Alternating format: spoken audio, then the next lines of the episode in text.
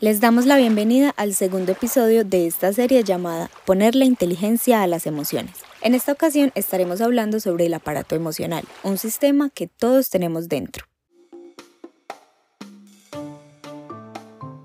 En este espacio estaremos Laura Ciro, diseñadora industrial, y Viviana Tálvaro, creadora de este mágico emprendimiento social. Conversando sobre lo que podemos aprender de la isla de los abrazadores, un lugar donde nacen los personajes tan amados que sabemos por su nombre que existen para abrazar.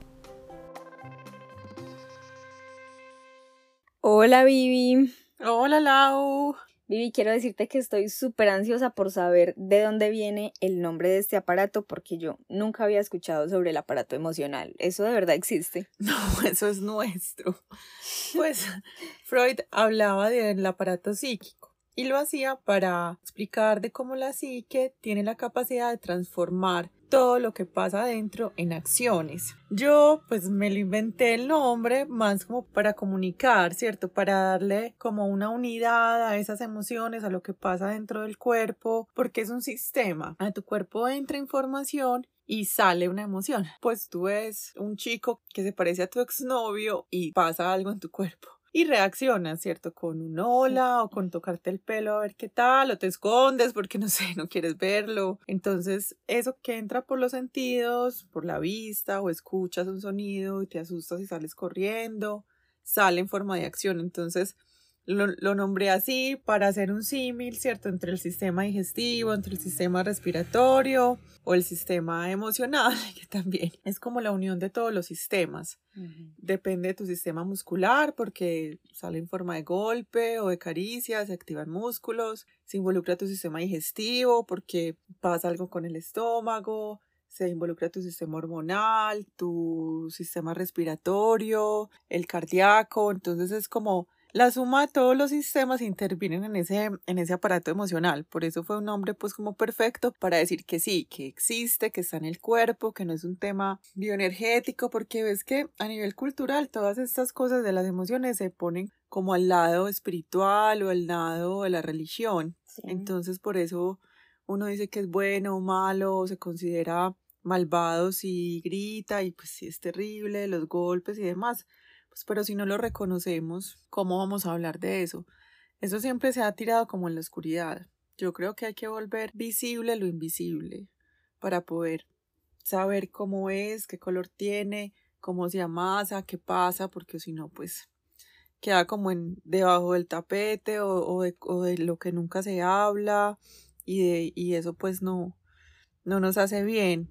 Mira que la educación emocional en Latinoamérica ha sido a partir de las telenovelas pues nosotros nos enseñaron a amar con, bueno, no sé a ti, pero a mí con café, con la usurpadora, con telenovelas. Yo vi también puras novelas mexicanas. Sí, donde el amor pues era un drama, era un sacrificio, no, lo peor.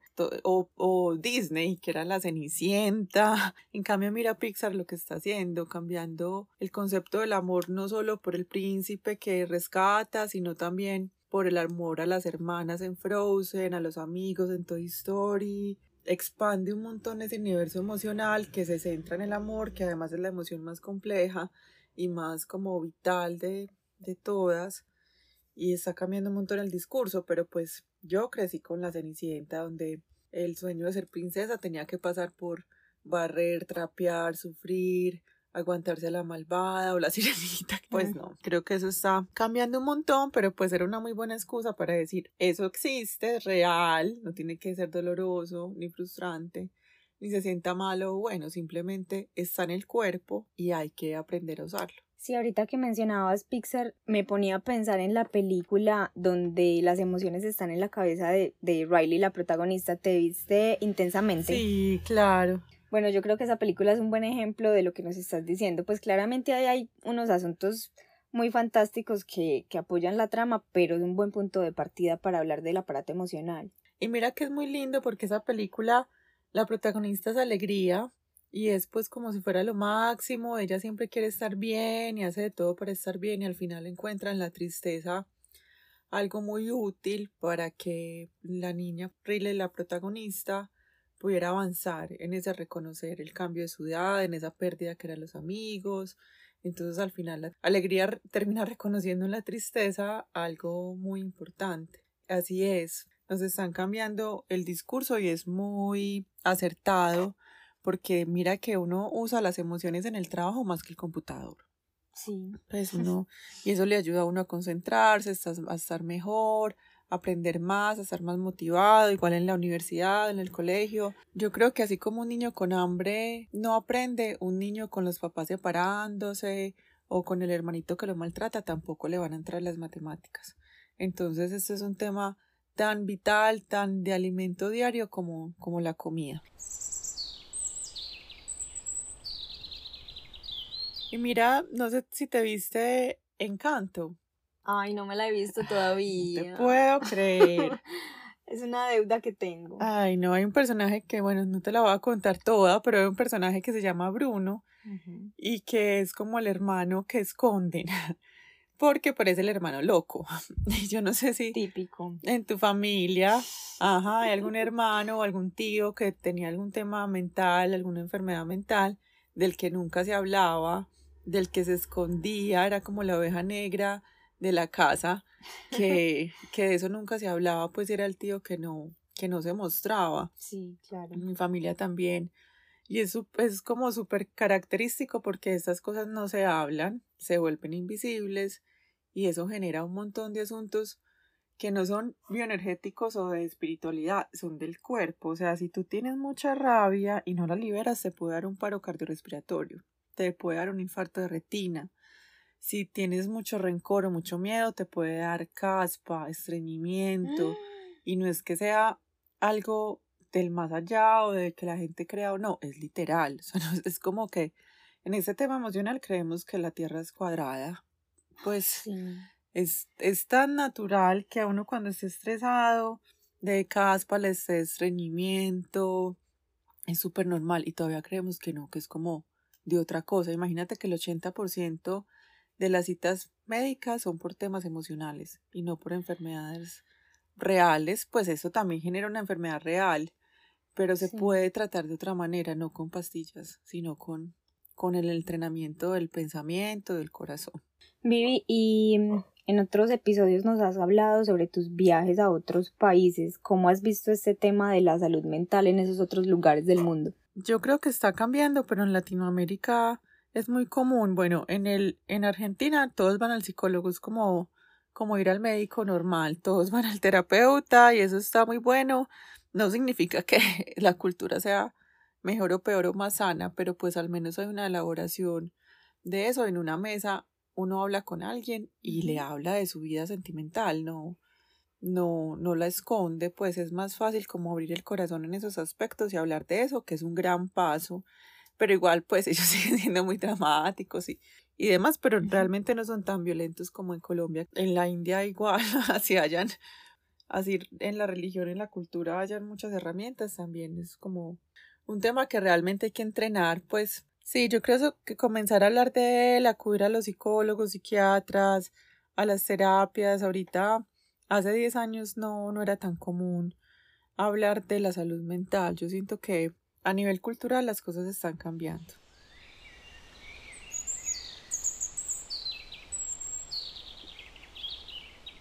¿Nos puedes contar un poquito cómo funciona el aparato emocional? Como te decía, es la suma de todos los sistemas.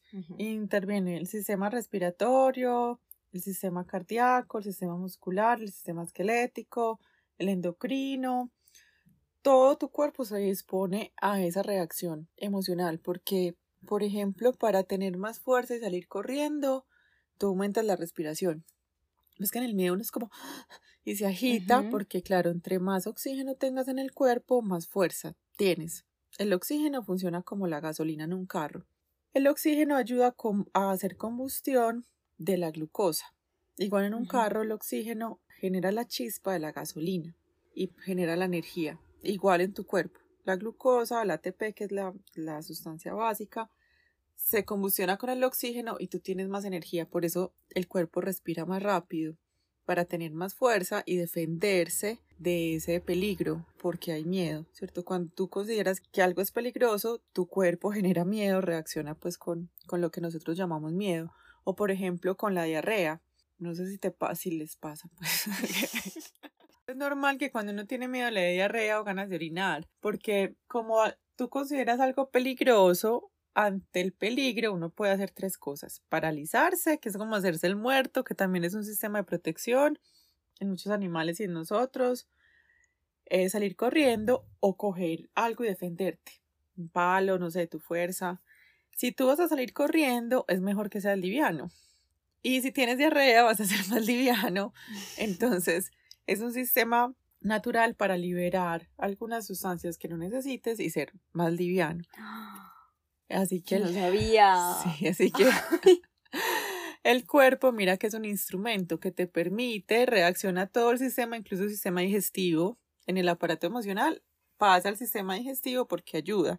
Entre más sana está tu alimentación, más sano tienes, eh, por ejemplo, los glóbulos blancos y más sano vas a poder reaccionar ante una situación estresante. Entonces todo está conectado. Todo está conectado. Todo está conectado y funciona como igual, pues tú te comes una zanahoria, tu cuerpo absorbe los nutrientes y luego las bota. Igual en el aparato emocional. Tú ves algo, alimentas tu pensamiento, no le das pare o alimentas tu pensamiento eh, de manera, por ejemplo, venenosa en torno a la imaginación. La imaginación es un superpoder, pero también puede ser algo muy desastroso, por ejemplo, en los celos o en las relaciones. Tú usas tu imaginación para alimentar un pensamiento tóxico o venenoso y eso sale en forma de gritos, sale en forma de cizaña, de una mala decisión, igual sale en forma y a través del cuerpo.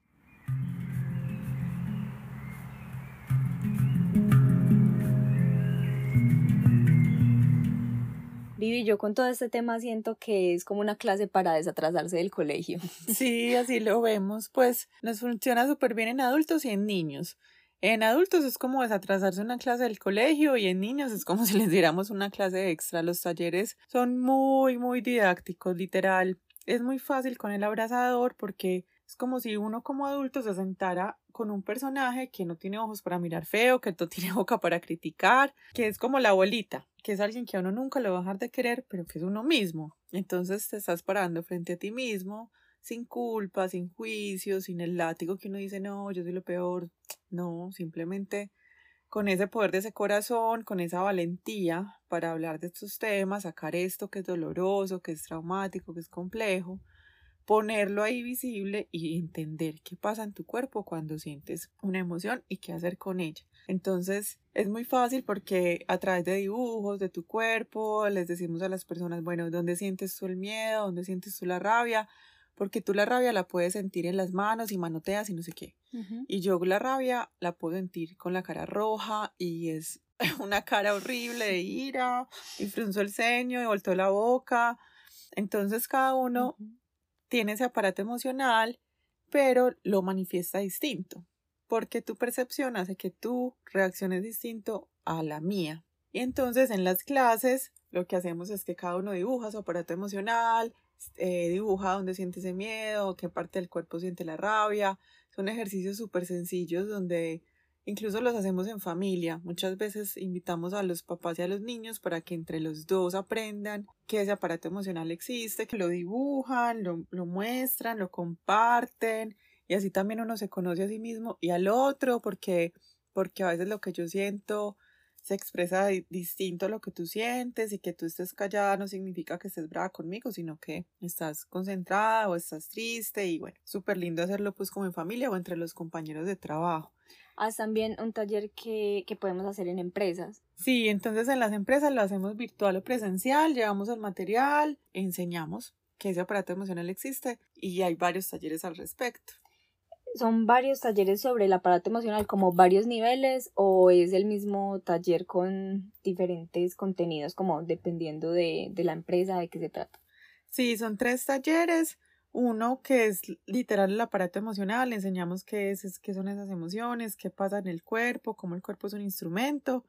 El segundo taller es el mecanismo, es decir, eso cómo funciona y aparece pensamiento, que es la raíz de la emoción. Entonces, Ahí te enseñamos que todo parte del pensamiento, de tu percepción del mundo.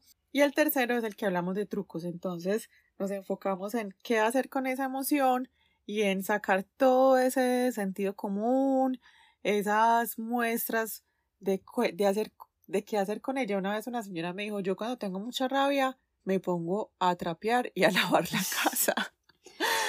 Porque hay cosas que hace mi marido que me dan mucha rabia. Yo aquí me estoy dando cuenta que, claro, no lo voy a dejar, pues mi decisión es quedarme ahí, entonces no es que me pueda salir corriendo, pero sí tiendo a organizar toda la casa cuando estoy brava con él. Y sí, pues me acabo de dar cuenta que es un truco para sacarme esa rabia de adentro. Y es muy natural. Hay gente que va al gimnasio, que sale a correr, que se baña. Entonces ese último taller es, es sacar todas esas posibilidades sencillas, acciones cotidianas que todos tenemos y aprender también pues como otros para tener una lista, como un botiquín de qué hacer cuando cuando uno no tiene de pronto las herramientas para saber qué hacer con esa emoción. O también porque a veces la emoción nubla todo, entonces con mucha tristeza uno no piensa bien, porque tu cuerpo está inundado de ese neurotransmisor. O sea, tu cuerpo está inundado de vasopresina y cuando tienes miedo es muy complicado tomar buenas decisiones. O cuando estás alegre prometes un montón, entonces uno cargado de esa, es como inundado de esa sustancia química, no, no puede a veces como saber qué hacer. Entonces, si tú tienes una lista de pequeñas alegrías para cuando estés triste o tienes herramientas ahí en, tu mente o en tu corazón de qué hacer, es más fácil liberar esa emoción así. Por ejemplo, hay otro truco que es el de las 72 horas. ¿Lo has escuchado? No. Que para tomar decisiones complejas es mejor esperar 72 horas. Entonces tú, por mm. ejemplo, estás pensando en dejar a tu novio o estás pensando en renunciar al trabajo.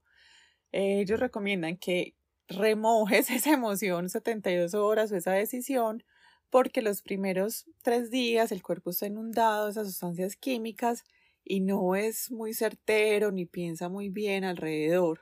Entonces dicen que te aguantes, que trates de dominar el cuerpo, no dominar esa angustia, ese dolor en el pecho esa ansiedad y que al dar 72 horas, si todavía tienes la decisión, la tomes porque ahí sí tu cuerpo y tu sistema nervioso está mucho más tranquilo para pensar bien y decir, ok, sí, eso es lo que quiero y sé que quiero esto por esto y esto. Me parece súper útil, lo voy a aplicar. sí, a veces no es tan fácil porque la angustia gana, pero, pero es cuestión de dominar el cuerpo. Si uno puede verse de afuera, puede saber que es, que es normal que tengas ese sistema de alerta, qué pasa, que él te da dolor de estómago, que de pronto te da diarrea tres días o tienes estreñimiento o tienes alguna reacción, que la manejes, que la respires, que la cuides y ya a las 72 horas sí, toma la decisión.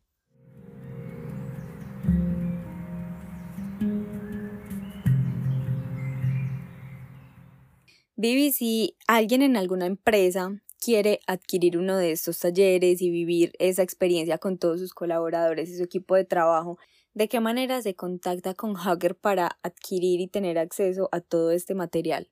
Nos pueden llamar a la línea 300 617 4820 si están por fuera de Colombia con el 57 adelante o escribirnos a alegría Nosotros les mandamos el portafolio completo. Esos son los primeros tres, pero tenemos casi 15 talleres que hablan del miedo, de la comunicación, de distintos temas ya más específicos y algunos que hacemos con aliados. Bueno, Vivi, muchas gracias por todo lo que nos has compartido hoy. Mm, con mucho amor. Les recordamos que pueden encontrarnos en Instagram, Facebook, Twitter y YouTube como Hugger Island o la Isla de los Abrazadores. Y en nuestra página web www.huggerisland.org tenemos la tienda online donde pueden comprar el libro del abrazador y elegir de qué tamaño, color o estampado les gustaría recibir su muñeco abrazador. En los próximos capítulos exploraremos herramientas que nos ayudarán a conocer más sobre las emociones.